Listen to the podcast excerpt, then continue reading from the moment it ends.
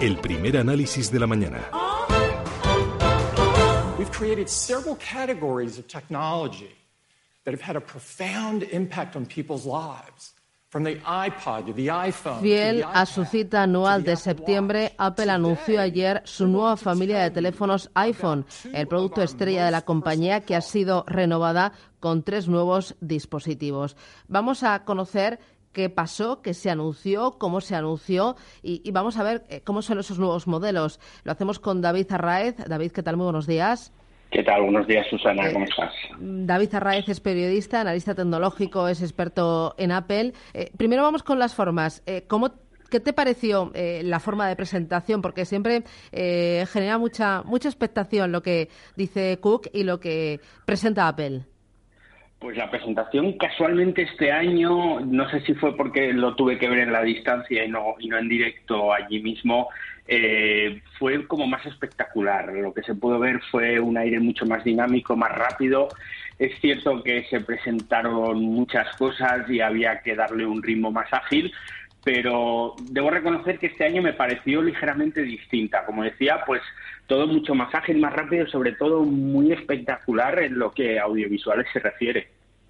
Eh, presentó, eh, bueno, cuéntanos, eh, ¿qué dijo? ¿Cómo lo anunció? ¿Qué anunció de nuevo? Bueno, resumiendo y lo bueno, lo que todo el mundo ya sabe, se presentaron tres nuevos modelos de iPhone.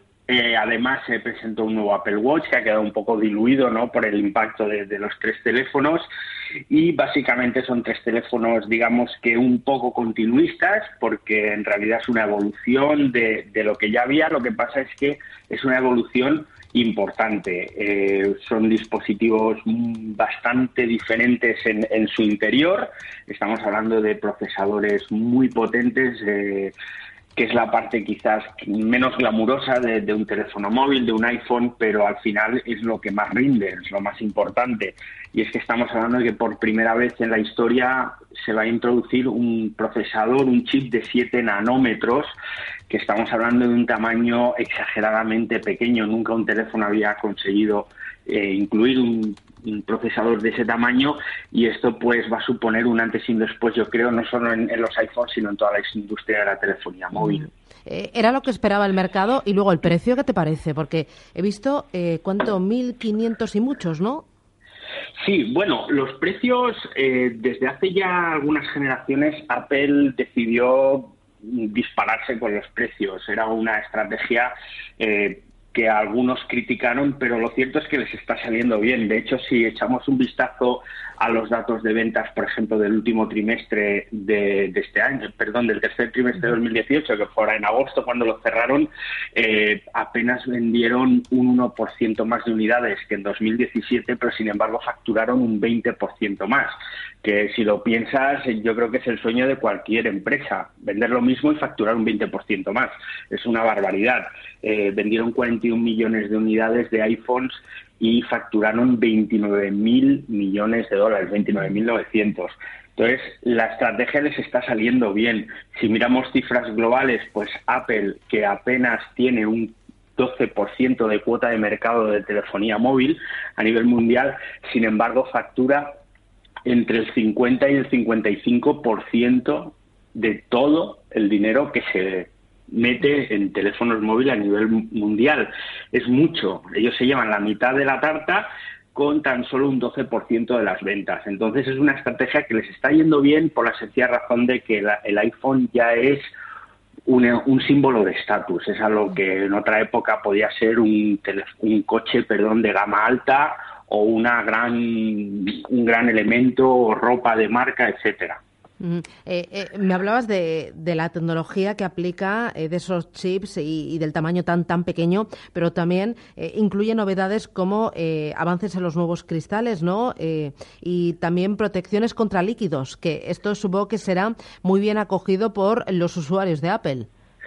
Sí, de hecho el, iPhone X del, pasado año ya se podía sumergir, aunque había una pequeña trampa ahí ¿no? en, las condiciones de uso en las que te decían que sí, que se podía mojar, pero que tenías que ir con cuidado porque luego la garantía no cubría los daños por agua, ¿no? lo cual era una cosa extraña. Este año es IP68 la protección que tiene, es decir, lo puedes sumergir hasta dos metros de profundidad durante 30 minutos, lo cual pues eh, ya sí es un dispositivo sumergible, pero eh, vamos a ver eh, cómo, cómo funciona de bien. Pantalla, la pantalla pues es una pantalla de tecnología OLED que dijeron es la más dura que jamás se ha puesto en un teléfono móvil, lo que pasa es que no dieron más especificaciones desde dónde viene esa dureza, con lo cual pues habrá que esperar a que se tengan más información o simplemente a que algún fabricante, pues ya sea Gorilla Glass o alguno de estos, eh, diga que ellos han fabricado el cristal de protección. Mm, eh, también presentó eh, una nueva versión, novedades en su reloj inteligente, que es otra de sus joyitas. Pues sí, la verdad es que ya es el teléfono, perdón, el reloj más vendido en, el planeta, más incluso que cualquier otro modelo de reloj analógico, con lo cual pues te puedes hacer una idea de cómo están yendo de bien esas ventas.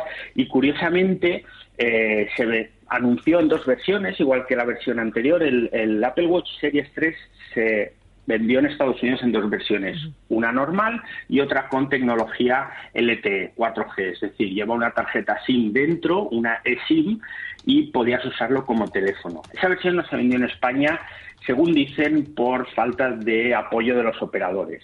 Este nuevo Apple Watch Series 4 igualmente viene en esas dos versiones y la versión LTE con teléfono sí se va a vender en España solamente con Vodafone y Orange, lo cual llamó la atención porque José María Álvarez Payet, el presidente de Telefónica, que estuvo ayer ahí en la presentación de en Cupertino, pues eh, sobre todo para la prensa española eh, parecía hacer ver que íbamos a ver algún anuncio relacionado con Telefónica y no, no fue así, sino que encima cuando dicen que el Apple Watch Series 3 se venderá en España en su versión teléfono, entre comillas, pues resulta que lo van a hacer con la competencia, solamente con Vodafone y Orange, con lo cual pues se quedó todo el mundo ahí un poco descolocado.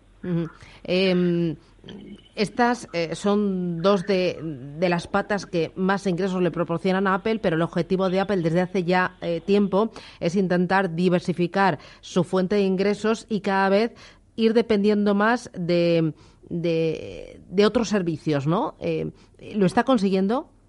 Sí, lo está consiguiendo. De hecho, eh, su, su, división, entre comillas, de servicios, pues ya sean servicios en la nube, venta de música, películas, etcétera, es la que más está creciendo desde hace ya tres años.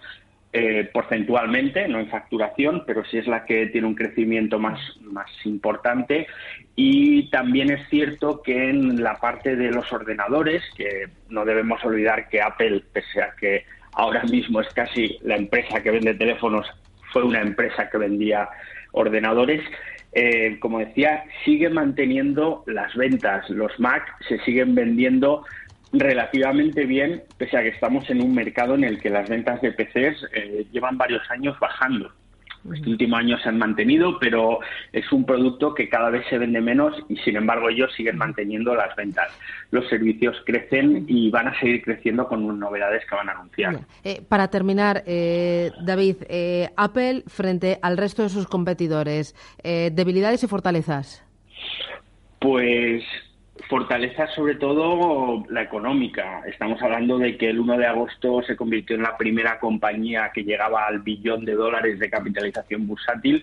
Eh, tiene una cantidad de liquidez con la que pueden hacer absolutamente todo lo que quieran, pueden arriesgarse, eh, pueden equivocarse y perder dinero sin que eso afecte de manera importante a su cuenta de resultados y esa es la gran ventaja, la gran ventaja frente a todos los competidores. Eh, debilidades, parece que el mercado de la telefonía móvil se está estancando. Llevamos desde 2015 sin un crecimiento importante de la del sector a nivel mundial y esto podría afectarles puesto que su dependencia del iPhone, de las ventas del iPhone, es muy grande. Tendrán quizás que diversificar, como tú decías, y empezar a intentar apostar más por los servicios y por la venta de otros productos, ya sea el iPad o los ordenadores.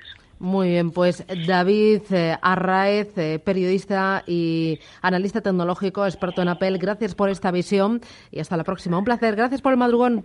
Gracias. A ti, adiós.